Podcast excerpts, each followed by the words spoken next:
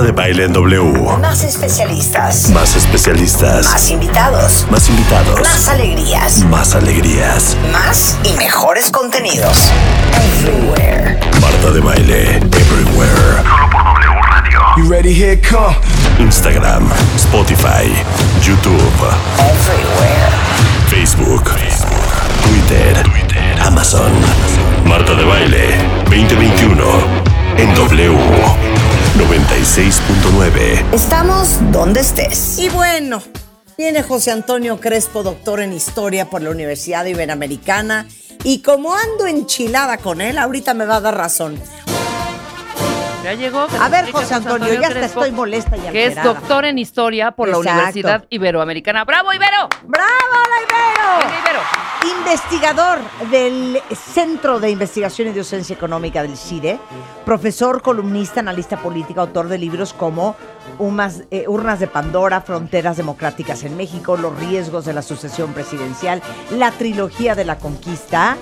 Y justamente con él vamos a hacer un análisis profundo este, de su libro Al grito de guerra, historia y significado del himno nacional mexicano.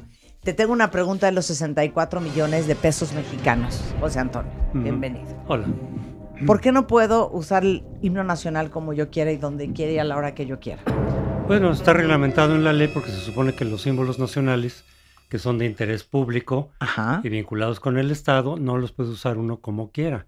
Hay ciertos reglamentos, hay ciertas eh, condicionantes de se tiene que tocar de tal manera para que no cada quien lo use como quiera, que no se use con cuestiones comerciales, sino que tienes que pedir permisos y cosas por el estilo. O sea, si yo quiero hacer unas camisetas, José Antonio, con la bandera de México, imagínense qué cosa más bonita, en serigrafía y el águila en medio, toda bordada a mano. Sí, no lo sé en, cuestión- en este tipo de cosas. No lo sé si que se necesita un permiso especial. Eh, pero para otro tipo de usos sí, se está reglamentado. No es una prohibición absoluta, ¿eh? pero sí hay ciertas reglas de cómo puedes usar, cómo puedes cantar el himno este, en ciertos patrones. Oye, es que Rebeca me hace sentir siempre que si yo canto el himno nacional en este programa me van a meter a la cárcel. No, no lo creo. No creo que, no sé. No, no te van a meter a la cárcel, pero con respeto, ya lo dije. Sí Ah, lo puedes hacer, Pero qué pero con respeto. respeto. Sí, O o sea, sea, ¿qué no puedes hacer mexicana. O sea, ¿sí me explicó? O O sea, sea, ¿cómo? Para fines como un poco más, más, más serios, más formales, pues. No- O no sea, entiendo, José no vamos a hacer un rap Mira, del himno. en realidad hay ¿Es muchas, muchísimas cosas, no solo eso, que no se entienden en este país. ¿eh? Eso de lo- hecho. esa es una de, hecho, tantas, ¿eh? De hecho. Sí. Bueno, hoy tenemos clases infernales de el himno nacional. Hoy estaba diciendo yo hace un momento, ¿no es considerado uno de los himnos más bonitos del mundo? Nosotros lo consideramos así. Pero no ranqueamos bien. No, ¿Cuáles eso- son? La no marsellesa es muy famosa, Sí, el himno de Francia. se parece, por eso dicen, mira, se Sí. parece la entrada más o Sí. menos. Sí, pero no, no, no conozco un ranking así mundial. El gringo Creo es, que eso es un poco bonito. mito, ¿eh? A ¿Eh? nosotros nos gusta, sí, qué bueno. Pero así que alguien, los demás digan, oye, el himno mexicano. No, hombre, ni lo conocen. Oye, ¿de qué va el libro Al grito de guerra? ¿De qué va? ¿De qué va? Es un poco la historia de cómo surgió el himno, de qué refleja, porque el himno nacional, como casi todos los himnos del mundo, están reflejando una parte de su historia, a veces incluso también la forma de ser de ese país.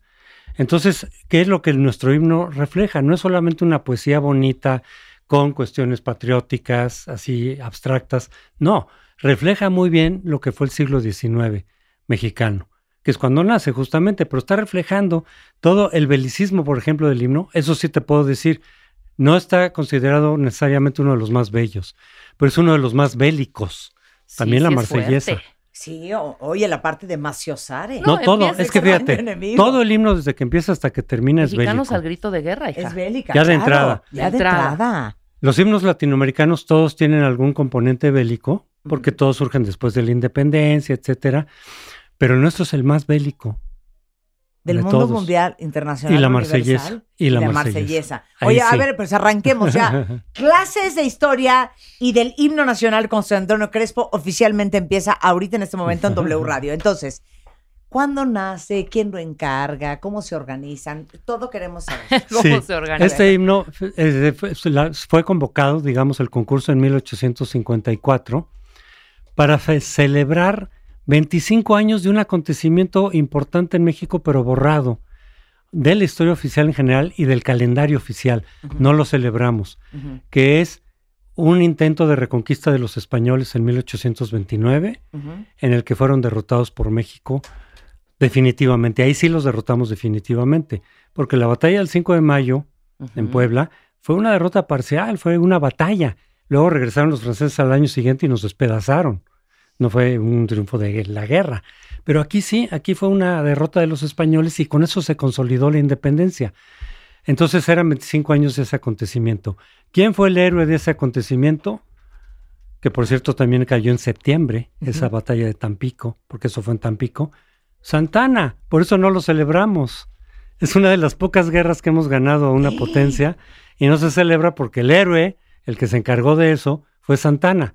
Como si Santana se convirtió en villano, nadie, nadie sabe de este acontecimiento. Pero esto es 1824. Ah, 29. 29. 29. Y a los 25 años, en 54, Ujú, se convoca un, eh, este, un concurso para, para el himno en celebración de ese acontecimiento. ¿Por qué? ¿Quién era el presidente en 1854? Santana. Entonces Santana estaba celebrándose su propio acto heroico de Tampico. Pero entonces esto se hace, o sea, el himno nace para celebrar la batalla de Tamaulipas, Tampico. de Tampico. Ok, de Tampico. Cerca. Muy bien. Sí, contra los españoles, Ok, en donde se consolida la independencia. muy bien. Y entonces, ¿en qué momento aparecen los autores? En ese momento, fíjate, el autor de la música, que es eh, el español Jaime Nuno, lo conoció Santana en Cuba. Cuando Santana venía de regreso a México de uno de sus exilios, conoció a Jaime Nuno, que era el director de la banda de guerra de Cuba, que. Cuba todavía era España, por eso lo nombraron ahí. Cuba, la independencia de Cuba fue a finales del siglo XIX. Entonces lo conoce, se hacen amigos y aquí le ofrece Santana, le dice, oye, pues acompáñame, yo voy a mi país a ser presidente por enésima vez. Este, de hecho fue la última vez que fue presidente Santana. Te voy a nombrar jefe de las bandas de guerra en México. Entonces vino Jaime Nuno con Santana y aquí entonces él participó para la música de este concurso. Jaime Nuno, siendo el director de las bandas de guerra en México. Y, el, y la letra eh, es este Francisco Bocanegra, él sí mexicano, pero hijo de español también, ¿sí? Y de un español que combatió en la independencia por parte de los realistas, o sea, contra la independencia. Igual que Santana, en Sí. todo caso. Bueno, y él es, es poeta, es literato, este, eh, Bocanegra, y él mete la letra y concursan. Entonces, en ese concurso, que, se, que, que no, no se sabía quién eran los, los eran anónimos, ¿no? Los, los proyectos. Gana Jaime Nuno y gana Francisco Bocanegra. Pero es muy chistoso en este Pero perdón, concurso. ellos sí. no se conocían. No, no, No, no, se no. sentaron together a, a ver, hijo, ¿cómo va tu letra? No, no, Déjame no. le pongo la música. No. Cero. De hecho, Nada. La novia de Bocanegra es la que le dijo, participas porque participas. Sí. Y casi casi lo encerró en su cuarto. No, no, sin el casi. Sin En el el- casi. sin Lo el ca- encerró. lo encerró en su cuarto de, Ajá, pero es que no sé, pues te pones a escribir. Y de aquí no sales Sí, hasta claro, que hasta que tengas canción. algo. Exactamente. Y entonces no se conocían. No, nada que ver. Entonces, primero fue la letra, de hecho. Entonces, ya cuando sale la letra y dicen, este es el ganador de la letra, se la pasan a los concursantes de la música para que sobre la letra Ah. hagan los, eh, Sí, sí. ¿no? los, los, los momentos Sí. de, la, de la música, para musicalizar. Pero ellos no se habían conocido. Este, de hecho, no llevaron después ninguna relación así muy, muy Pe- Pero, especial. entonces, espérame un segundo. O sea, Nuno no tenía ya la música hecha. O sea, la hizo No, en base no, a lo que exacto. Bocanegra mandó. Exactamente. Claro. Entonces, no, no es que los dos estuvieran con- este, con- Sí, sí, concursando exacto. al mismo tiempo. Exacto. Primero exacto. salió la letra, Sí. la partitura, la- el poema, Sí. digamos que ganó, se lo reparten a los concursantes y los concursantes la musicalizan sobre esas estrofas, porque tienen su, Sí, sí, su claro, cadencia, claro, ¿no? claro. Tienen una Claro. cadencia, Claro. tienen que ajustar. Perdón. ¿quién es el jurado, José Antonio? No, eran, era, era, era, lo, era digamos, el- lo que ahorita sería el conservatorio, ¿sí? Y eran, pues, muchos músicos importantes, básicamente, eh, algunos de ellos eran envidiosos, eso sí lo puedo decir, eran envidiosos de Jaime Nuno porque les parecía injusto, a lo mejor lo era, que un español tuviera un cargo tan importante como el ser el director de las bandas de guerra Claro. de México. Con los salarios, con los privi- privilegios correspondientes. Entonces tenía muchos eh, adversarios, digamos, ellos sí se conocían. Entonces Jaime Nuno incluso le pidió a un amigo suyo también catalán que le, que, le- que le, que le pasara la letra de, de- de sus datos. Este, ¿En catalán? Para que no, sí, otro catalán, Jaime Sí, Nuno sí, era sí. catalán y también su amigo era catalán. Eh, para que no le reconocieran la letra y por envidia lo descalificaran. Sí, ¿Me por ser, explico? por ser extranjero, por ser... Por- porque le tenían envidia tenían y le envidia, tenían claro. coraje porque él tenía ese cargo tan Sí. buscado, tan, tan, ¿no? Y le decían, ¿por qué a un español, Claro, no? claro. Solo porque Claro. Santana lo conoció, se hicieron amigos, pero eso tendría que estar en manos de un, de un mexicano. Muchos, de, ¿puedo hacer muchos de los envidiosos eran jurados. Pero puedo hacer un paréntesis. Sí. Tú que eres estudioso de, de nuestro país. Seguimos con ese tema. Sí, claro.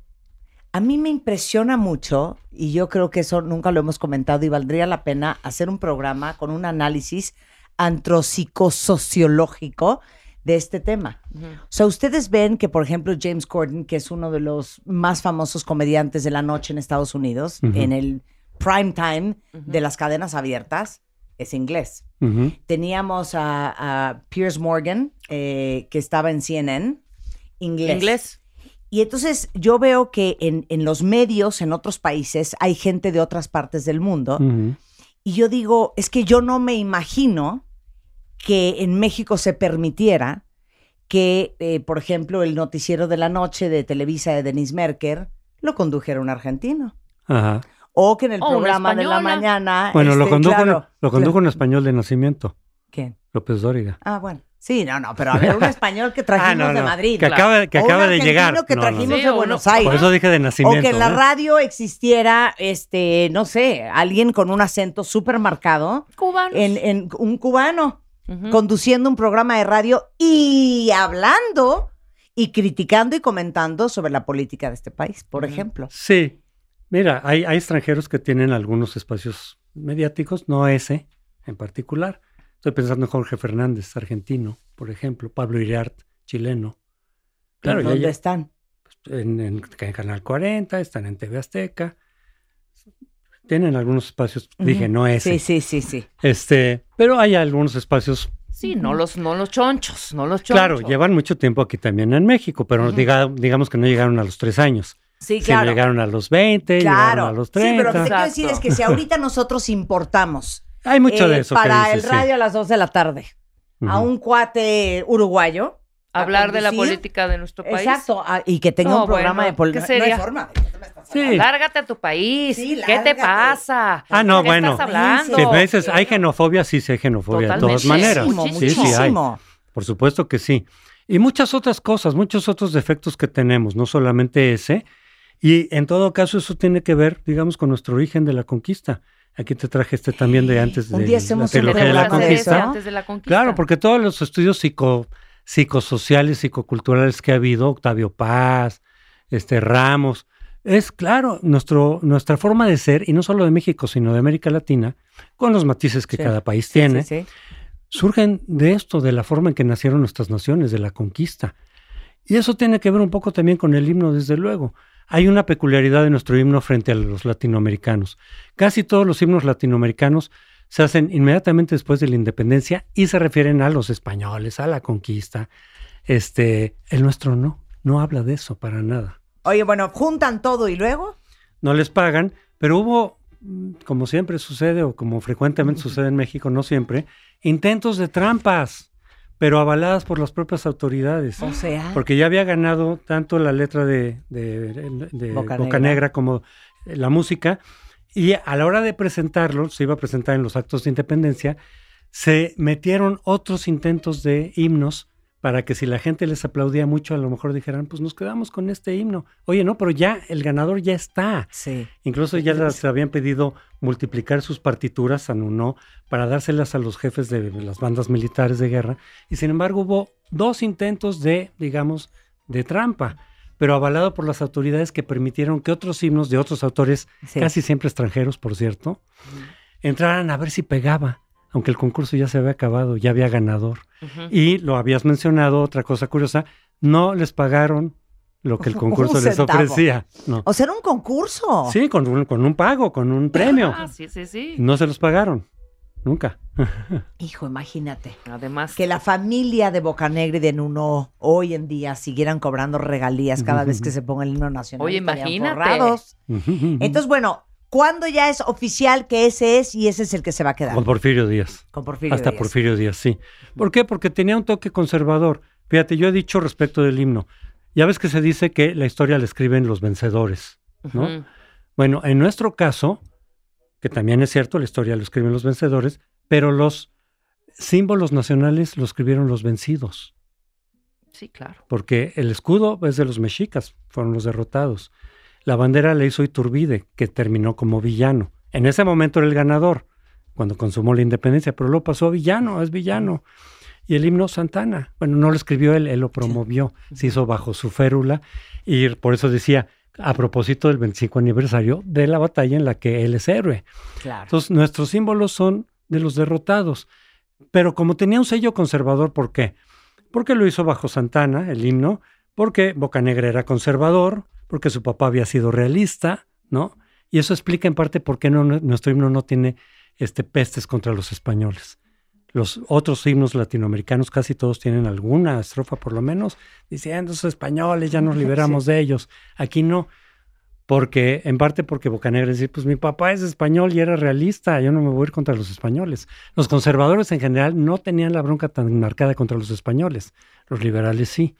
Entonces por eso no, no, no habla de los españoles. Ahora, pero entonces, ¿por qué es tan bélico? De hecho, hay una, una Ah, encuesta que hicieron con niños y dijeron que si ellos pudieran cambiar algo sería... De este, México. De México sería el himno nacional porque lo sienten muy violento y agresivo. Sí. Los niños. Muchos niños y muchos escritores actuales han promovido esa misma idea.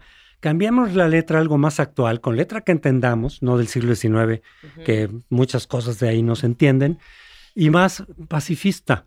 Bueno, ¿por qué tan, tan- tanto belicismo? Porque vivíamos en completa guerra todo ese siglo, todo ese siglo es de guerra, hasta Porfirio Díaz, hasta que ya se asienta un poco, pero fue al final.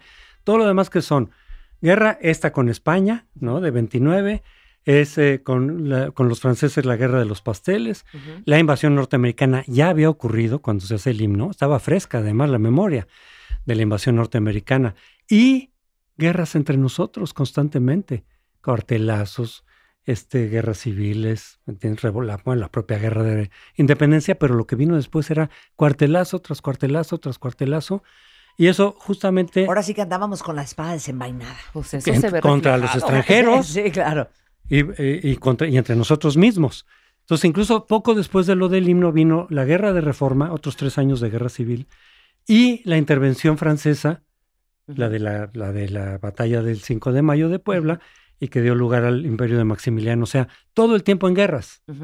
Claro. Eso se refleja aquí. Claro. Esto es lo que era el México del siglo XIX. Ok, podemos ir al coro de... Bueno, vamos a empezar. O escuchen esto.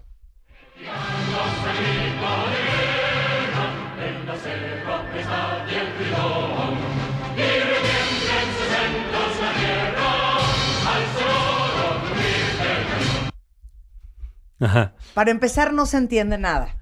Bueno, la ¿Quién fra- sabe qué es un bridón? A ver, empecemos mira. a hacer aquí Vamos. trivias. ¿Qué es un bridón? A- acero aprestar. El acero a prestar. Esa es la, esa es la frase que no se entiende. Que casi no- Mexicanos al grito de guerra Sí. está obvio. El acero aprestar y el bridón. Y el bridón. Sí, esa El es la parte que no se entiende ¿Cuál en el realidad. bridón? ¿Aprestad qué es? Préstamela, te la presto, te lo... ¿Aprestad qué es? Hacerlo, Apresúrate. hacerlo presto. Es Hacerlo decir, presto. Rápido. prepara. Sí. No es de prestar, no es préstame tu pluma. Es apréstate Ajá. porque ya nos vamos. Así Ajá. diríamos hoy. Ponte las pilas, ¿no? ¿no? Ya, prepárate. Sí, Es prepárate. volada. Es prepárate. Prepárate porque ya nos vamos. Entonces, el acero aprestar Prepara la espada. prepara la espada. ¿Y el bridón? Un caballo de guerra. ¡Ey! Un bridón es un caballo de guerra. Quiero una foto, quiero una foto de un bridón. Enséñame un bridón. Pues- Ok, y si me y retiemblen sus centros de la tierra. Bueno, eso es- ahí está la poesía. Los dos dicen, oye, la tierra tiene un centro. Sí, pero lo poético es en sus centros. Decirlo en plural. Pero el bridón es lo que agarra. La brida. La brida. La brida, es lo que agarra al caballo. Sí. ¿no? Entonces el bridón es el que tiene brida, ya está preparado para la guerra. Ah, ok. Y al sonoro rugir del cañón. Sí. Poesía. Pues sí. Poesía. Ok, Ajá. muy bien. Ahora, esto es, como tú dijiste hace un momento, lenguaje, José Antonio, del siglo XIX. Totalmente. No lo diríamos así hoy. No. Diríamos mexicanos al grito de guerra, saca la espada, prepara el caballo y que retiemble en sus centros esta tierra. Cuando suene el cañón muy fuerte. Sí. Sonó rugir del cañón, no Muy está tan fuerte. mal. Sí, más o menos eso es lo que se, se- Muy bien, a ver, venga la ¿no? siguiente parte. Ciña o patria.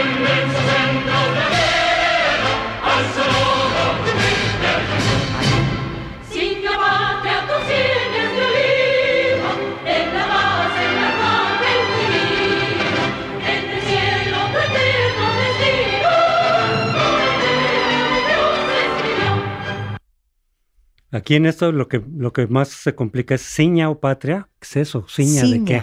Ciña. Sí, ceñir es sostener. Se ciñe, digamos, Un precisamente. vestido ceñido. A veces se podría decir, sí. ciña Pero es como patria. sostener, es se- básicamente es en la frente la corona, cuando te la pones es ciñe la corona. O ciñe, digamos, la corona de olivas, que eso se Ah, refiere aquí.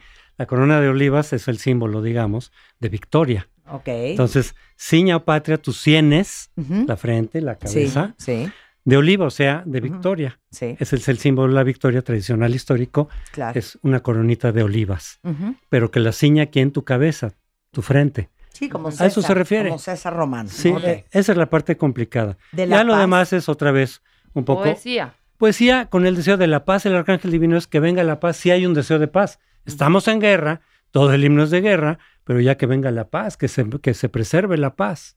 Es el deseo. El arcángel. Sí, y que en, que en el cielo tu eterno destino por el dedo de Dios escribió.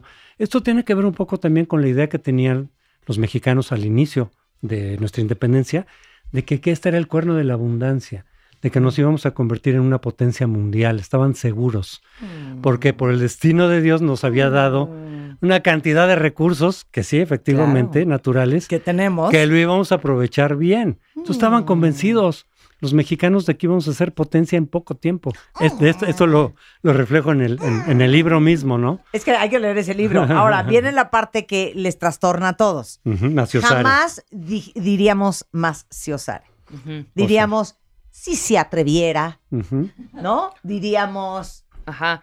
Donde se le ocurra a un Eso. extraño enemigo. A un extranjero en ¿no? A un particular. extranjero, claro. Hay de él.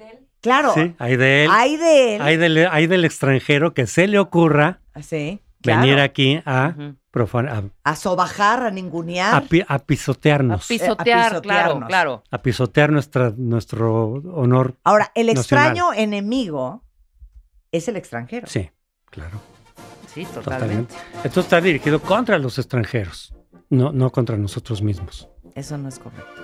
Bueno, regresando del corte, yo me quedo en el significado eh, a profundidad del himno nacional. No se vayan, ya volvemos en W Radio. Escuchas a Marta de Baile por W Radio 96.9.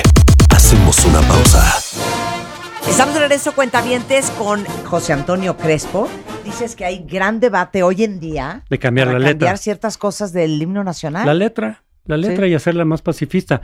Hay eh, pensadores mexicanos como eh, Gabriel Said que propone el cambio de letra, ¿no? Homero Arichitz propone, pro- que nuestra letra diga otras cosas, que meta la guadalupana que es un símbolo nacional, que metiera, que hable un poco de nuestra historia prehispánica, de nuestro origen, digamos, indígena, en fin, y que hable de la paz, de los derechos humanos, de nuestra vocación internacionalista. Claro, es que ahí te va una No, pregunta ajá. ¿Qué supone ser un himno nacional?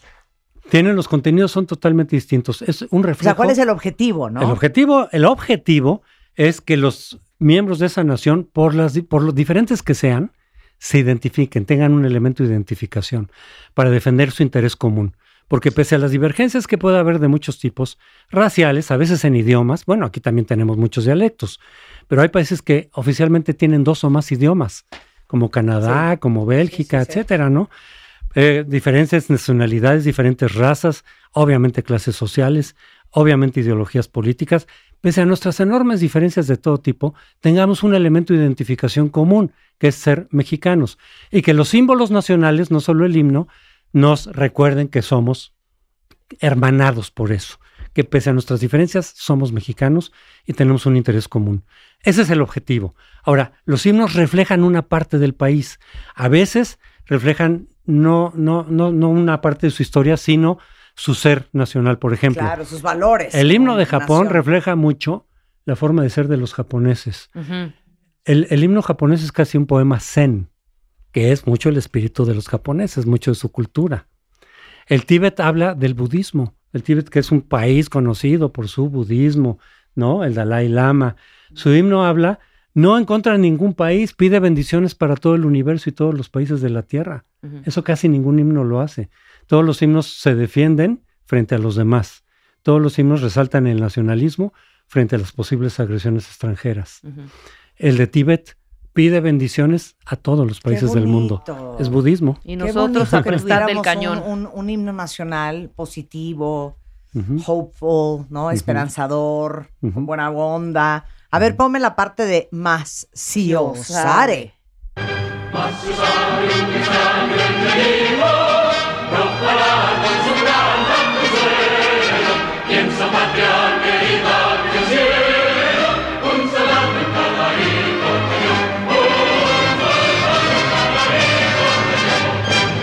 A ver, no entiendo lo de, o sea, ¿qué quiere decir? Un soldado en cada hijo te dio, o sea, de que Ah, aquí tenemos es un el chorro deseo. de soldados. No, que si nos amenazan, Ajá.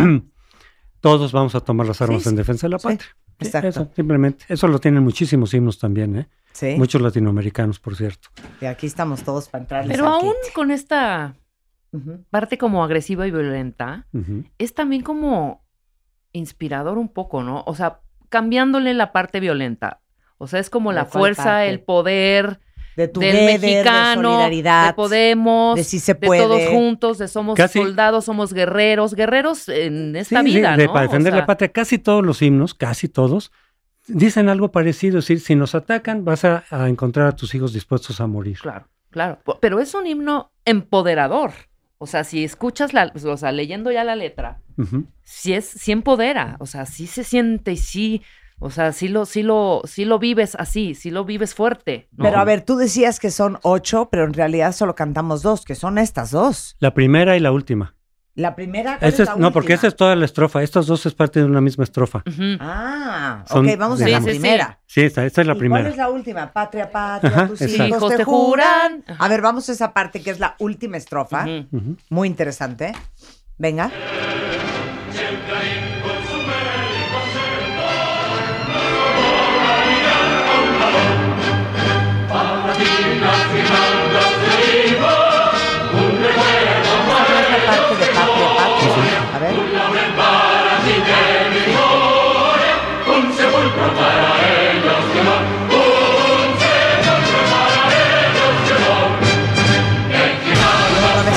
Repetir. A ver, entonces, patria, patria.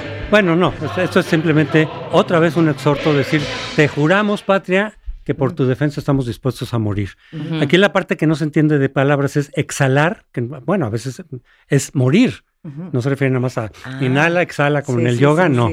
Es morir, es el último respiro, ¿no? El último aliento ¿En tus aras? eh, por tu defensa, en, en tu nombre, en, Ok. tu, en tu interés, Ujú. en tus Sí, aras, clarín por ti. con su bélico Entonces, ¿qué-. ¿cómo se puede decir estamos dispuestos a morir por ti?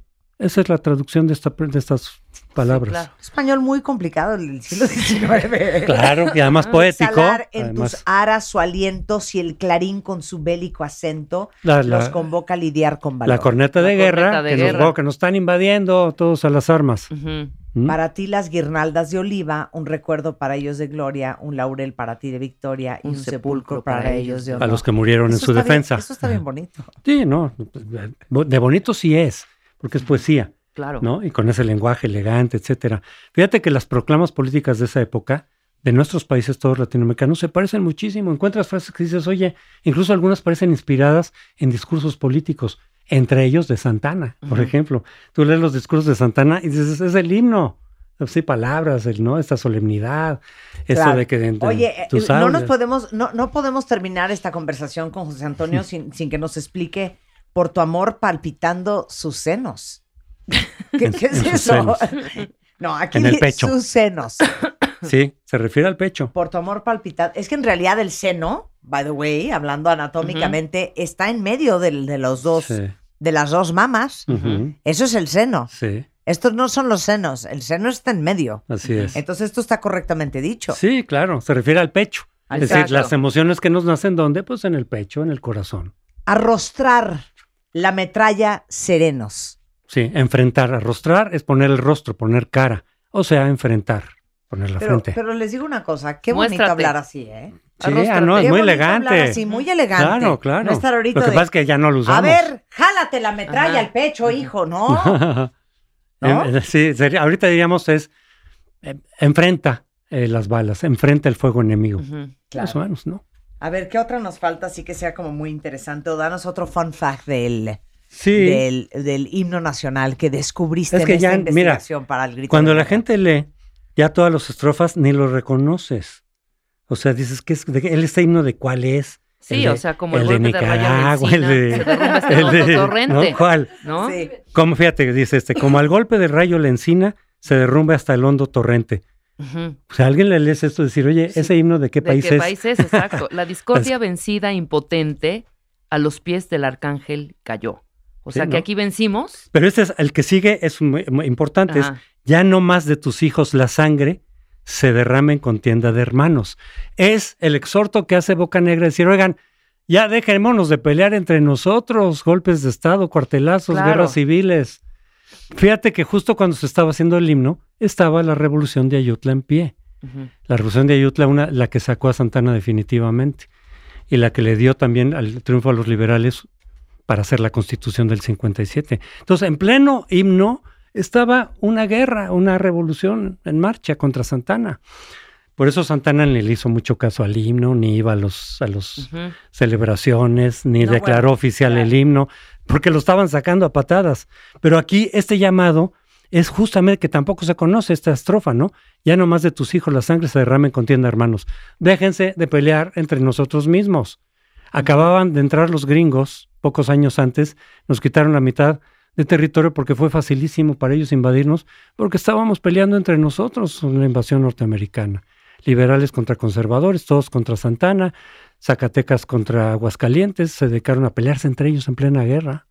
Otros estados, como si fueran países distintos, dijeron, me declaro neutral. ¿Cómo que te declaras neutral? Nos están invadiendo los gringos a todo el país. Tú eres parte del país. No, yo como, so- como estado de Guanajuato me declaro neutral. Sí, ¿no? Por lo ¿Qué tanto, pasa? no pongo mis... Acuérdense que ahí había ejércitos por estado. Sí. No era un ejército federal, claro. Por eso tantos golpes de estado. ¿Qué? Claro, como en la época feudal. Cada gobernador tenía sus, ar- sus fuerzas armadas, su ejército. Entonces necesitabas. Pues, No, pero entonces, oigan, manden su ejército. No, yo me declaro neutral.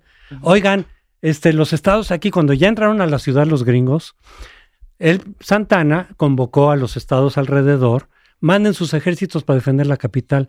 No, porque Santana me cae mal, porque es conservador y soy liberal. No le presto a nadie. Entre ellos, el gobernador interino de Oaxaca, Benito Juárez, Ok. no mandó las tropas.